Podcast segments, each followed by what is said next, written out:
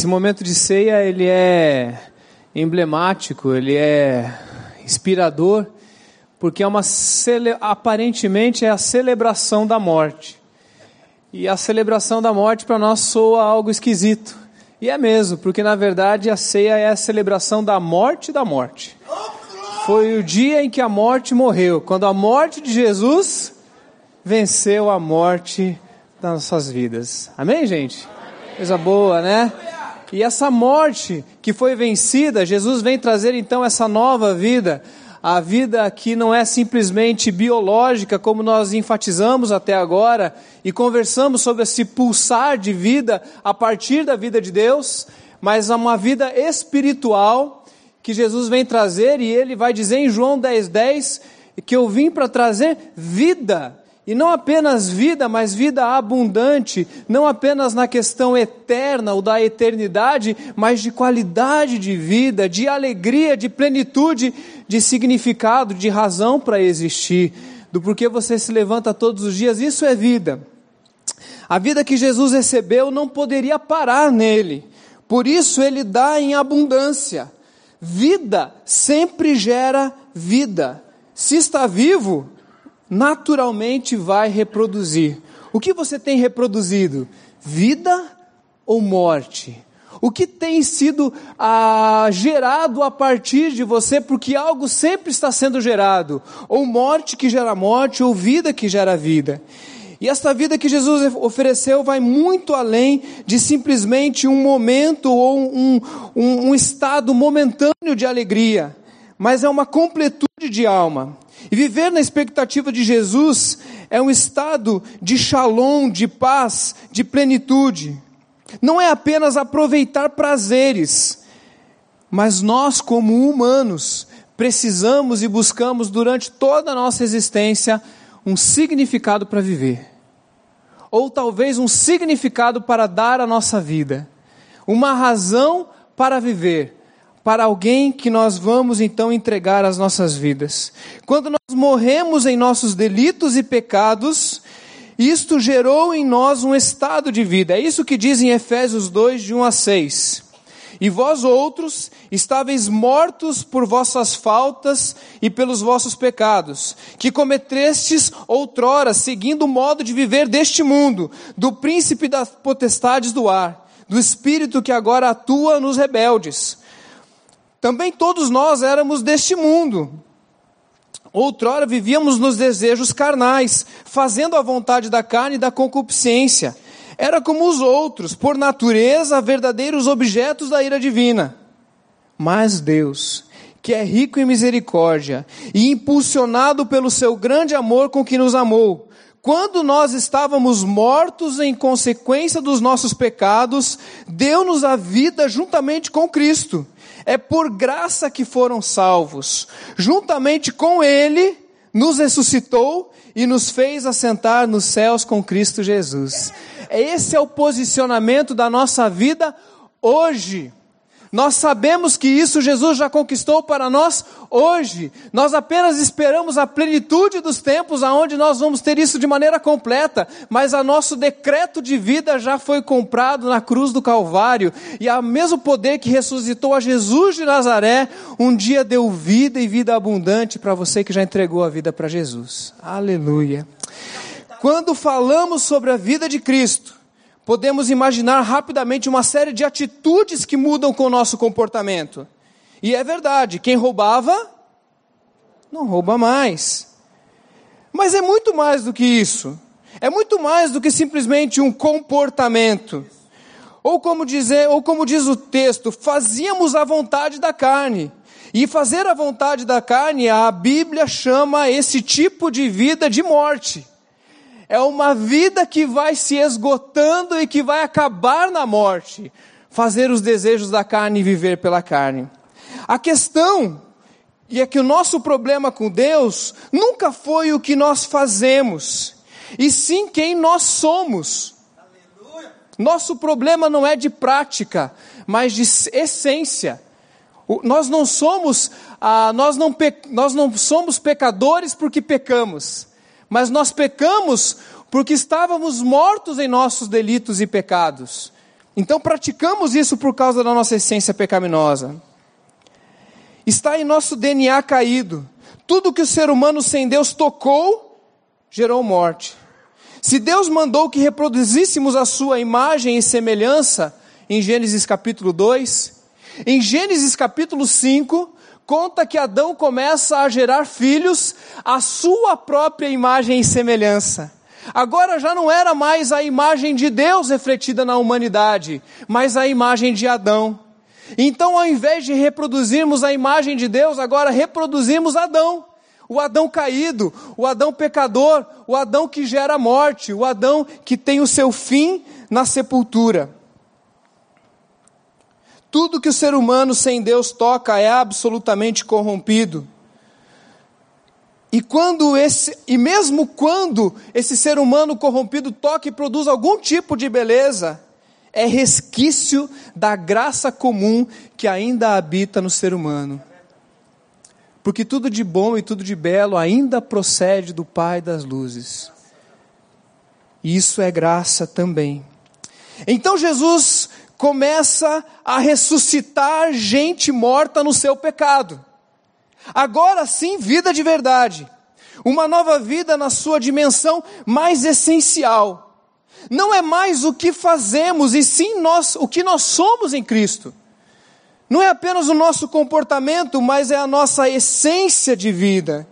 Viver na perspectiva de Jesus é como acender uma luz na escuridão a gente começa a ver o que os outros não veem.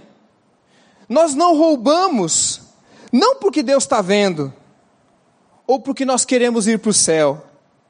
Nós não roubamos porque nós não somos mais assim.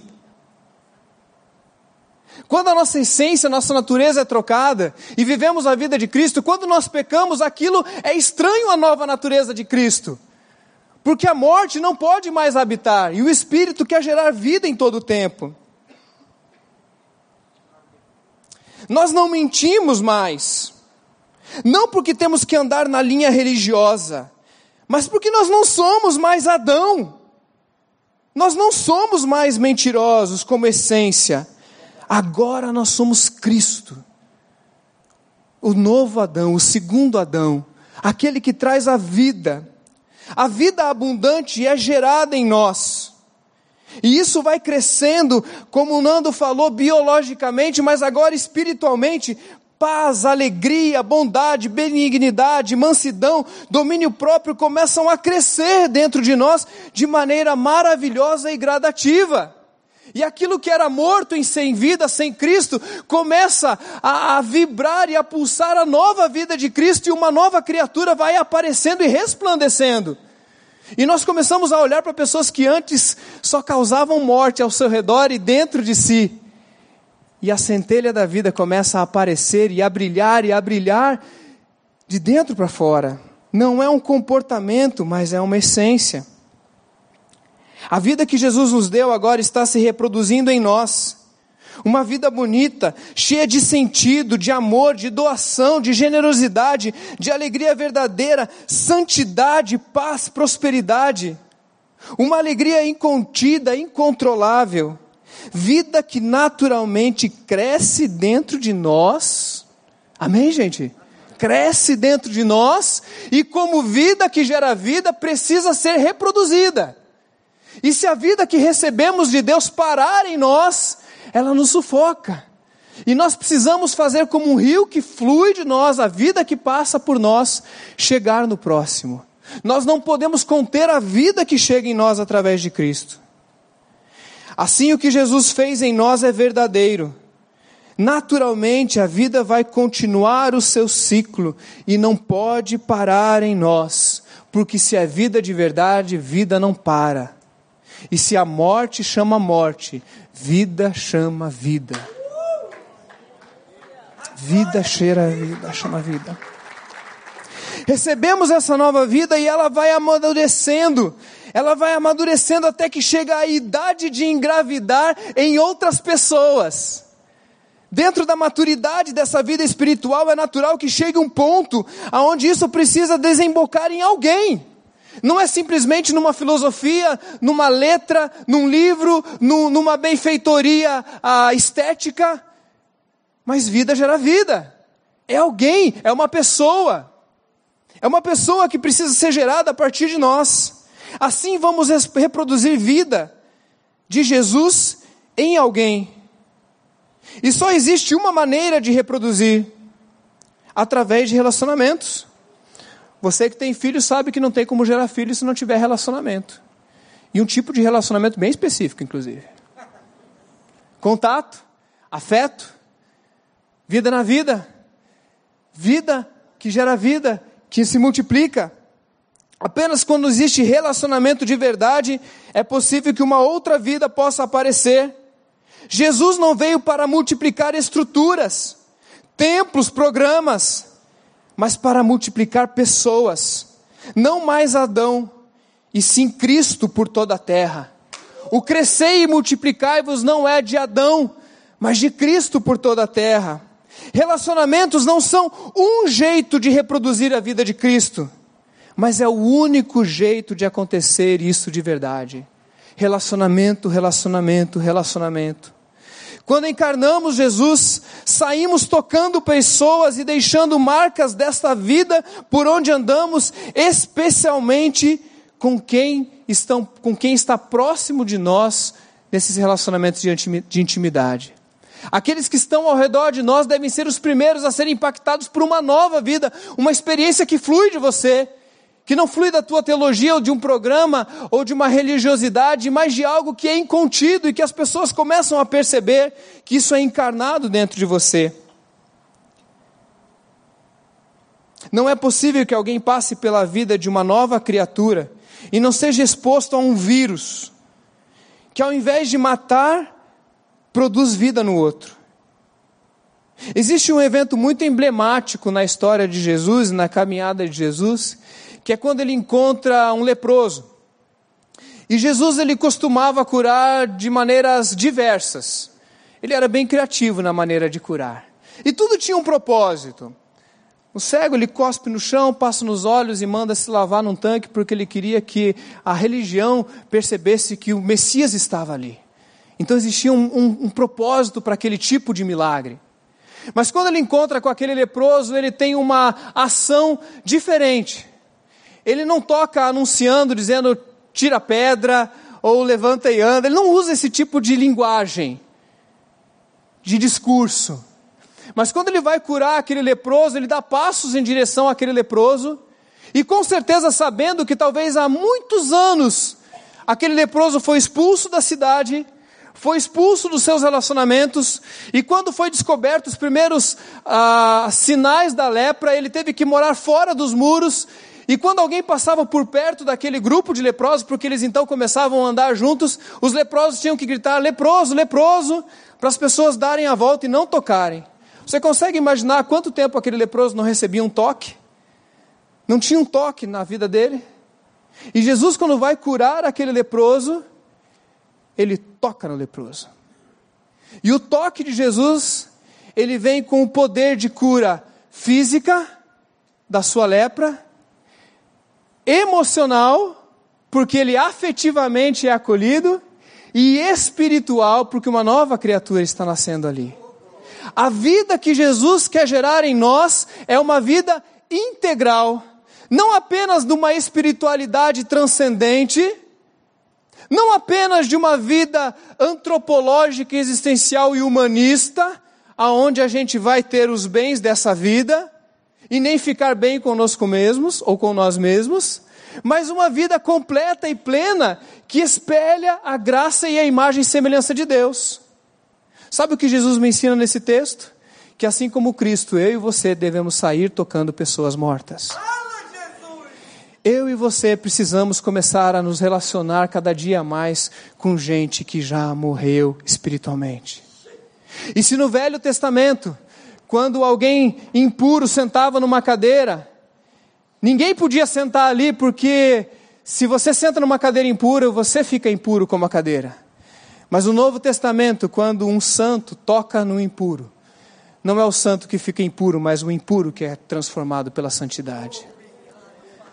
Por isso eu creio que a vida que está em você não deve ser contida em quatro paredes, mas ela deve ser liberada para andar pela cidade, pela tua, pelo teu condomínio, e você vai sair tocando pessoas com a vida de Deus que vai sendo gerada dentro de você, e ela vai transbordar de maneira que não pode ser contida, e quando você brilhar a luz de Jesus e começar a tocar pessoas, pessoas começarão a ressuscitar em volta de você.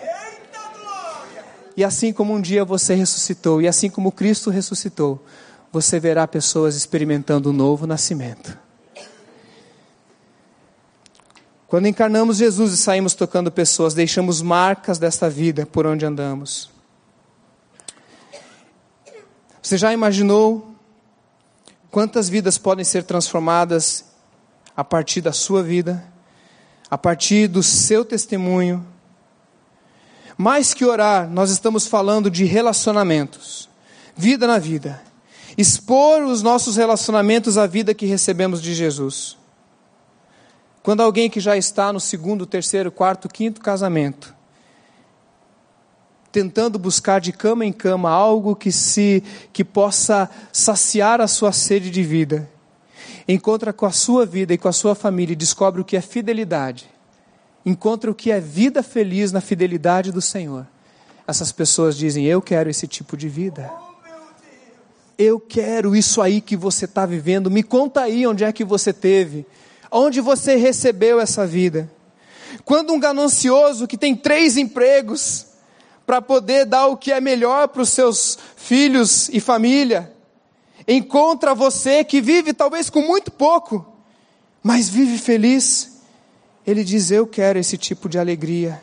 Como que você consegue isso? Quando alguém que se droga para ter um pouco de alívio esbarra em você, ele percebe que é, o que é ter alegria sem precisar de entorpecentes. Quando um religioso está arrebentado por tentar ser amado por Deus ou tentar agradar as suas lideranças religiosas, ele esbarra em você que tem a experiência da graça e da vida leve com o Senhor, e tem uma vida espiritual de santidade, mas de leveza, e sabe que é amado, ele vai dizer: como é bom não precisar mendigar o amor de Deus. Eu quero ser livre da religiosidade, eu quero andar com esse Jesus aí que te ama e que me ama. É mais do que sair por aí tentando falar de Jesus ou fazendo arapucas para converter seus familiares. Pastor, venha mostrar lá em casa que eu tenho uns amigos que não são crentes para você falar de Jesus para eles. E a gente faz uns eventos para enganar as pessoas que vai ser uma coisa, mas na verdade a gente quer ser proselitista. Arapuca. E o que nós estamos falando aqui é que o que Deus quer gerar em nós é uma, vi, é uma postura evangelística, é um estilo de vida que fala de Jesus, como Agostinho disse, fale o tempo todo de Jesus e, se necessário, use palavras. É mais do que sair por aí tentando convencer com doutrinas e com discursos, é uma postura intencional de alguém que está bebendo da água da vida, vive uma vida abundante, anda no meio de pessoas mortas, tocando e sendo tocado, até que ao nosso redor pessoas vão ressuscitando dos seus delitos e pecados e renascendo para uma vida abundante. Deus não deu este poder a nenhuma denominação. Deus não deu esse poder a nenhum modelo de igreja. Deus não deu esse poder a nenhuma estrutura. Ele deu a nós, os seus filhos. Ele depositou dentro de você. Porque Deus não unge planejamentos e programas. Deus unge pessoas. Deus unge pessoas que saem por aí lambuzadas da vida e esbarrando em gente morta. Mas as nossas imperfeições, e mesmo as nossas imperfeições, agora se tornam instrumentos de empatia com o sofrimento do outro. E se lutamos com depressão, sabemos como ninguém aconselhar um depressivo. Mesmo nossas limitações podem gerar vida no outro. Não estarmos prontos, não estarmos com o nosso corpo glorificado lá no céu, não significa que não podemos ser úteis, porque Deus não desperdiça nenhuma lágrima. E até a tua dor e o teu sofrimento e a tua vida de dificuldades pode gerar vida em gente morta. porque você sabe esperar, experimentar vida em meio à lágrima. 2 Coríntios 1,4 diz: Com a graça que fomos consolados, vocês vão consolar. Só quem teve um parente com câncer e sa sabe o que é acompanhar na quimioterapia, tem know-how para com suas dores ir lá mostrar vida e esperança. E a coisa mais linda que acontece é que exatamente nesse ciclo de ser consolado, receber vida, doar vida, é que encontramos a nossa razão para viver. Quando encontramos alguém para amar, quando encontramos alguém para investir, para doar vida, para dar a vida, ali nós achamos uma razão para acordar todos os dias. Eu gerei dois filhos biologicamente. Agora o meu desafio é imprimir neles a vida de Jesus e reproduzir neles a vida de Cristo. Isto dá significado à minha vida. Quando a vida que recebi não para em mim, mas o ciclo da vida continua, eu encontro razão para continuar existindo. Reproduzir a vida de Deus é a razão da nossa vida. Amém.